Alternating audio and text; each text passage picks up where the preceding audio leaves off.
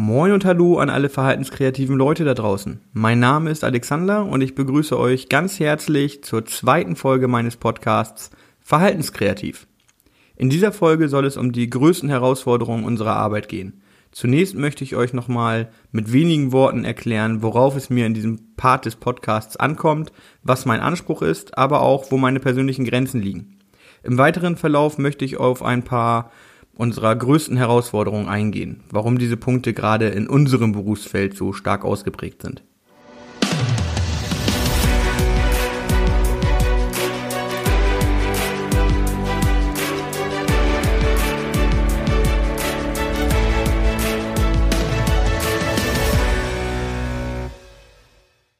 Ja, los geht's. Wie ihr ja sicherlich schon in meiner Nullnummer gehört habt, wenn nicht, dann hört da gerne nochmal rein, sprechen wir in meinem Podcast neben herausfordernden Verhaltensweisen unserer Klienten auch über unsere ganz allgemeinen Herausforderungen im Job. Das können ganz persönliche Dinge sein, aber eben auch die großen Themen, die uns alle beschäftigen. Themen wie schlechte Bezahlung, zu wenig Anerkennung, die Herausforderungen durch Schichtdienst und so weiter. Um einen Eindruck davon zu bekommen, was wohl die verbreitesten Sorgen von euch sind, habe ich vor ein paar Wochen schon eine Umfrage in verschiedenen Facebook-Gruppen durchgeführt. Die Ergebnisse waren für mich nicht wirklich überraschend, aber dennoch fand ich es positiv, meine eigenen Eindrücke bestätigt zu sehen. Schön zu sehen fand ich außerdem, dass zum Teil kontroverse Diskussionen entstanden sind. Unter anderem wurde der Post zum Beispiel dafür kritisiert, dass wieder einmal nur über die aktuelle Situation gemeckert wird, aber am Ende nichts Konstruktives dabei herumkommt. Ich verstehe diesen Post sehr gut und habe mich auch ein Stück weit selbst ganz persönlich angesprochen gefühlt. Ich selbst, ähm, ja, sehe mich nicht als, als jemanden, der besonders viel meckert oder jammert. Ich mache meinen Job gerne. Ich habe Spaß bei der Arbeit und stehe morgens einfach gerne auf, um dorthin zu gehen. Naja, okay, das ist ein wenig von der Uhrzeit abhängig und davon, wann ich es am Vorabend ins Bett geschafft habe. Und ja, es gibt da schon Ausnahmen. Aber die stehen eben nur selten im Zusammenhang mit der Arbeit. Meckern und jammern, das tue ich eigentlich eher selten. Aber natürlich sehe ich auch die Probleme in unserem Bereich. Die oben genannten Punkte treffen natürlich auch auf mich ganz persönlich zu. Manchmal fühle ich mich davon mehr, manchmal weniger belastet. Bisher bin ich aber nicht sonderlich aktiv dagegen vorgegangen. Ich habe auch nicht vor, mit diesem Podcast eine Revolution zu starten und den Kampf gegen das Establishment auszurufen. Ähm, naja, aber mal sehen, wo die Reise hingeht. Ich werde mich mit den Themen auseinandersetzen, werde recherchieren und sicher für die ein oder andere Angelegenheit einen Interviewpartner suchen, der sich dann mit der entsprechenden Materie einfach besser auskennt, als ich das tue. Ich hoffe, selbst daran zu wachsen und euch neue Informationen zur Verfügung zu stellen neue Perspektiven auf alte Probleme, neue Ideen zum Umgang mit Herausforderungen oder einfach nur das gute Gefühl, dass es den anderen ähnlich geht wie euch. Für heute habe ich mir die Themen rausgesucht, die bei meinen Umfragen am häufigsten genannt wurden. Wie schon in der Einleitung angekündigt, habe ich mich damit beschäftigt, warum diese Probleme bei uns im Bereich so stark vertreten sind oder es sich zumindest für uns so anfühlt. Der meistgenannte Punkt war die schlechte personelle Besetzung bzw. der Fachkräftemangel. Diesen Punkt würde ich aber gerne ans Ende setzen. Die Gründe dafür werden dann später relativ offensichtlich werden. Am zweithäufigsten wurde unsere schlechte Bezahlung genannt. Aber werden wir eigentlich tatsächlich so schlecht bezahlt? Also unbestritten gibt es einige Branchen, in denen deutlich besser gezahlt wird als bei uns. Wer in der Finanz- oder IT-Branche arbeitet, wird in der Regel schon direkt nach der Ausbildung oder dem Studium mehr verdienen als wir. Zumindestens aber haben sie eindeutig bessere Möglichkeiten, ihr monatliches Einkommen deutlich stärker zu entwickeln. Die Aufstiegschancen sind besser und es gibt häufig andere Möglichkeiten, sein Gehalt frei zu verhandeln.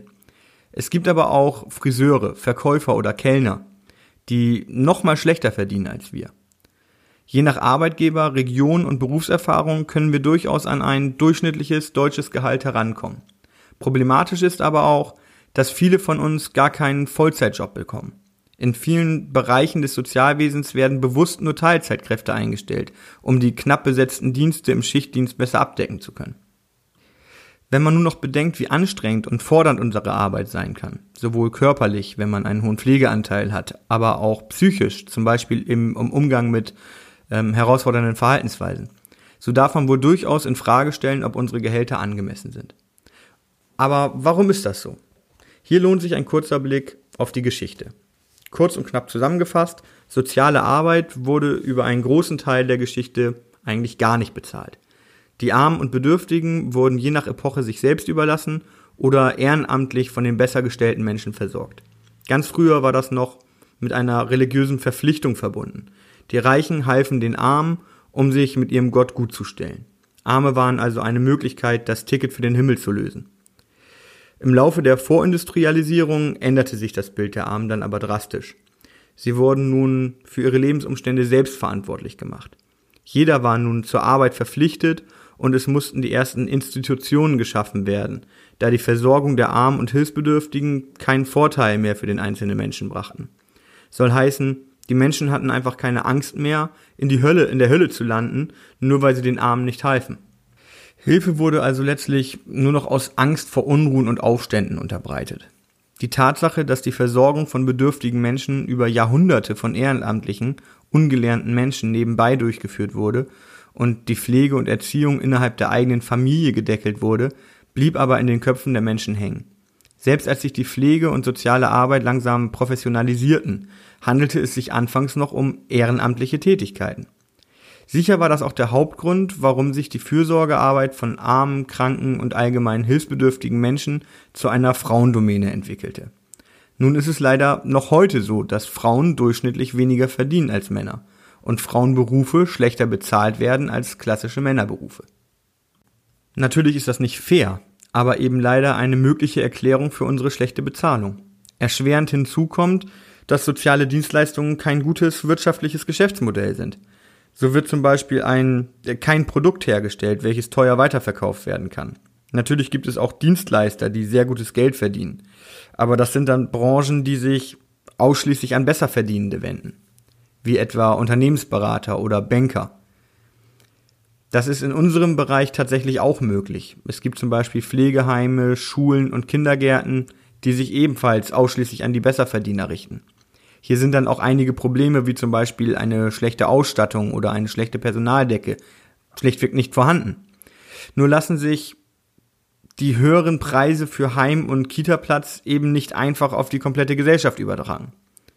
Oder etwa doch? Naja, klar. Der Staat bezahlt oder bezuschusst die Plätze schließlich. Also müsste hier nur mehr Geld fließen. Kein Thema. Schließlich zahlen wir ja alle genug Steuern. Und die sind eben genau dafür da könnte man meinen. Und natürlich wird ein Teil der Steuereinnahmen auch genau dafür genutzt. Nur ist es eben nicht genug. Ein Grund dafür bin ich. Ja, ich bin schuld daran, dass wir alle nicht genug verdienen. Ich bin kein Gewerkschaftsmitglied. Ich war noch nie auf einer Demo für bessere Arbeitsbedingungen im Sozialwesen. Ich engagiere mich nicht politisch und übe nicht einmal einrichtungsintern Druck aus, indem ich zum Beispiel Teil vom Betriebsrat oder wie man es bei uns nennt, der Mitarbeitervertretung bin. Es gibt also auch Gründe, an denen wir selber schuld sind. Zumindest ist ein entscheidender Punkt, den wir selber beeinflussen können. Hier sollten wir also alle mit anpacken. Statt über die Arbeitsbedingungen zu jammern, sollten wir mehr dafür tun, diese zu ändern. Häufig wurde außerdem der Punkt von zu wenig Anerkennung genannt. Ich tue mich ehrlich gesagt ein bisschen schwer mit diesem Punkt. Ja, es gibt immer wieder Aussagen wie Kinder erziehen, das kann doch jede Frau. Wofür braucht man denn da eine Ausbildung? Pfleger werden häufig zum Arschabputzer degradiert und Männer wird zum Teil die Männlichkeit abgesprochen, wenn sie im sozialen Bereich arbeiten. Ich kann also schon verstehen, wenn das Gefühl aufkommt, dass man zu wenig Wertschätzung bekommt. Wahrscheinlich mache ich mich aber bei einigen von euch unbeliebt, wenn ich sage, dass ich selbst diesen Punkt nicht so gravierend finde. Deutlich öfter als dass mir aufgrund meines Berufs die Männlichkeit abgesprochen wurde, ähm, wurde ich darin bestätigt, dass mein Beruf wichtig für die Gesellschaft ist. Immer wieder höre ich Aussagen wie, das könnte ich nicht oder gut, dass du diesen Job machst. Ich spüre durchaus Dankbarkeit und auch Anerkennung.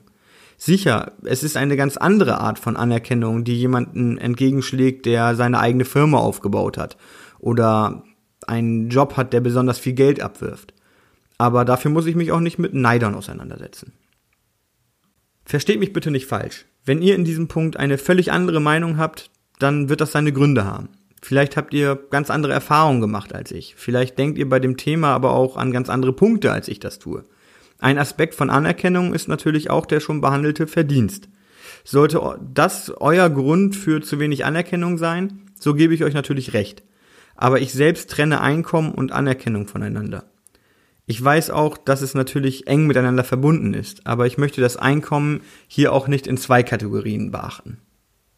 Nun fühlen wir uns in unserem Job also unterbezahlt und bekommen zu wenig Anerkennung für unsere Arbeit. Hinzu kommen auch noch schlechte Arbeitsbedingungen, wie zum Beispiel Schichtdienst. Was soll ich dazu nun sagen? Schichtdienst hat Vor- und Nachteile. Je nachdem, wie die eigenen aktuellen Lebensumstände sind, kann Schichtdienst sogar sehr reizvoll sein. Er kann aber auch Beziehungen zerstören und unser Sozialleben erschweren.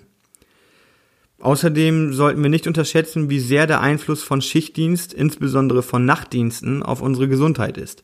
Es gibt Vermutungen, dass Schichtdienst im Zusammenhang mit Krebserkrankungen, Herz-Kreislauf-Erkrankungen oder Diabetes steht. Vieles davon ist nicht abschließend bewiesen. Einiges dagegen schon. Schichtdienst bringt unsere innere Uhr durcheinander. Viele von uns haben Probleme mit dem Einschlafen oder leiden unter anderen Schlafstörungen. Auf Dauer ist Schichtdienst für die meisten Menschen ein echtes Problem und in vielen Bereichen unserer Arbeit leider unumgänglich. Wir können den Schichtdienst also nicht völlig abschaffen, aber es gibt Möglichkeiten, Strategien und innovative Konzepte, um den Schichtdienst erträglicher zu gestalten. In der kommenden Woche werde ich in diesem Podcast näher auf diese Themen eingehen. Zu den beschriebenen schlechten Arbeitsbedingungen gehört sicher auch der zu hohe Dokumentationsaufwand. Das Statistische Bundesamt hat vor einem Jahr festgestellt, dass im stationären Bereich, also in einem Krankenhaus oder einem Pflegeheim, 13 Prozent der Arbeitszeit einer Pflegeperson allein für die Dokumentation aufgewendet wird. Auf einen Arbeitstag gerechnet sind wir also eine volle Stunde mit der Dokumentation unserer Arbeit beschäftigt. Zeit, die wir doch alle viel lieber mit unserem Klienten verbringen würden, oder? In manchen Situationen kann der Aufwand von Dokumentation sogar zum Auslöser von aggressiven Verhaltensweisen werden. Dazu werde ich in meiner kommenden Podcast-Folge noch mehr erzählen. Aber müssen wir wirklich immer mehr und mehr dokumentieren oder handelt es sich dabei nur um einen gefühlten Zuwachs? Die Antwort fällt hier sowohl im sozialen als auch im Gesundheitsbereich gleich aus. Der Dokumentationsaufwand ist definitiv und ganz objektiv gesehen gestiegen. Durch die immer stärkere Professionalisierung der verschiedenen Bereiche sind natürlich auch die Anforderungen an Pflege oder Hilfe- und Förderplanung immens gestiegen. Das Bundesteilhabegesetz führt in der Eingliederungshilfe zu massiven Änderungen. In der Pflege haben die Pflegestärkungsgesetze zu umfangreichen Reformen geführt. Dazu unterliegen die Einrichtungen einem mehr oder weniger detaillierten Qualitätsmanagement und damit verbundenen Dokumentationspflichten. Wir müssen die Temperaturen von Kühlschränken notieren, angebrochene Lebensmittel mit dem Öffnungsdatum versehen, die regelmäßige Reinigung und Desinfizierung von Räumlichkeiten oder Arbeitsmaterialien muss genauso dokumentiert werden wie das Stellen und Verabreichen von Medikamenten. Ihr wisst selber, dass ich hier noch locker eine weitere Viertelstunde Beispiele aufzählen könnte. Der Aufwand dafür steht also in keinem Verhältnis mehr zur eigentlichen Arbeit. Natürlich ist die Dokumentation auch wichtig. Ich möchte über den Vortag informiert sein. Ich möchte sehen können, ob die Kollegin oder der Kollege die Medikamente schon verabreicht hat, wenn sie oder er vor mir Feierabend gemacht hat. Ich möchte auch eine vernünftige, sinnvolle Hilfe- und Förderplanung aufstellen und dann damit arbeiten. Aber der Zuwachs an Anforderungen und Aufwand hat sich eben nicht im gleichen Maße auf den Stellenschlüssel ausgewirkt. Die Ansprüche sind glücklicherweise gewachsen. Unsere Arbeit ist immer professioneller geworden. Nur sind eben die notwendigen Voraussetzungen nicht mitgewachsen. Und damit kommen wir dann auch zur unangefochtenen Nummer eins meiner Umfrage. Der Fachkräftemangel und die Unterbesetzung der Dienste. Insbesondere der Fachkräftemangel ist eigentlich sehr einfach erklärt. Man muss sich nur diesen Podcast anhören. Oder aber man schaut in meine Umfrage bei Facebook und liest sich die Kommentare dazu durch. Man muss nur einmal mit einer Pflegekraft sprechen, nachdem sie eine Zwölf-Stunden-Schicht hinter sich gebracht hat, am neunten Tag in Folge, ohne freien Tag, oder man unterhält sich mit einer Erzieherin, die aufgrund von Urlaub und Erkrankung ihrer Kollegin oder ihres Kollegen schon seit vier Wochen täglich alleine mit 22 Kindern arbeitet. Es liegt also an den Bedingungen unserer Arbeit, dass kaum noch jemand eine Ausbildung machen möchte. Ich bin der Meinung, dass der Verdienst dabei gar keine so extrem hohe Rolle spielt. Wenn wir verlässlich unsere freien Tage hätten, wenn wir die verdiente Anerkennung bekämen, wenn wir unsere Pausen nehmen könnten und die Kostenträger ausreichend Personal bewilligen würden, dann bin ich der Meinung, dass automatisch mehr Menschen Interesse an unserem Berufsfeld hätten. Dann hätten wir keinen Fachkräftemängel mehr, zumindest in naher Zukunft nicht. Denn unser Beruf an sich oder unsere Berufe an sich, die sind doch toll. Wir sind täglich von Supermenschen umgeben. Wir können mit dem Gefühl nach Hause gehen, wirklich etwas bewirkt zu haben. Wir haben niemals Langeweile bei der Arbeit, denn jeder Tag ist anders. Und wenn wir jetzt noch diese störenden Faktoren beseitigen, indem wir uns alle ein bisschen mehr am Riemen reißen, der Gewerkschaft beitreten, vielleicht einmal für unseren Betriebsrat antreten, uns vielleicht politisch engagieren oder zumindest regelmäßig an einer Demonstration für unsere Rechte teilnehmen, dann schaffen wir das auch. Wir müssen nicht alles davon machen. Viele von uns haben Familie und können nicht so viel Zeit investieren. Ich respektiere das. Aber eine Sache, eines davon, das können wir doch sicher alle umsetzen oder? Ich würde mich sehr freuen, wenn ihr diesem Aufruf folgt. Auch ich werde meinem eigenen Aufruf folgen und mich mehr engagieren. Riesig freuen würde ich mich auch, wenn ihr in meine zukünftigen Podcasts reinhören würdet und mir vielleicht sogar eine 5-Sterne-Bewertung dalasst. Damit würde ich, würdet ihr mir auf jeden Fall sehr helfen, diese Botschaft zu verbreiten. Der Podcast wird ab sofort jeden Montagabend um 19 Uhr veröffentlicht. Gerne könnt ihr mir eine Mail mit Feedback oder Fragen schreiben unter verhaltenskreativ.podcast at gmail.com oder meiner Facebook-Gruppe Die Verhaltenskreativen beitreten. Die Infos dazu findet ihr in den Show Notes. Viel Spaß noch, euer Alexander.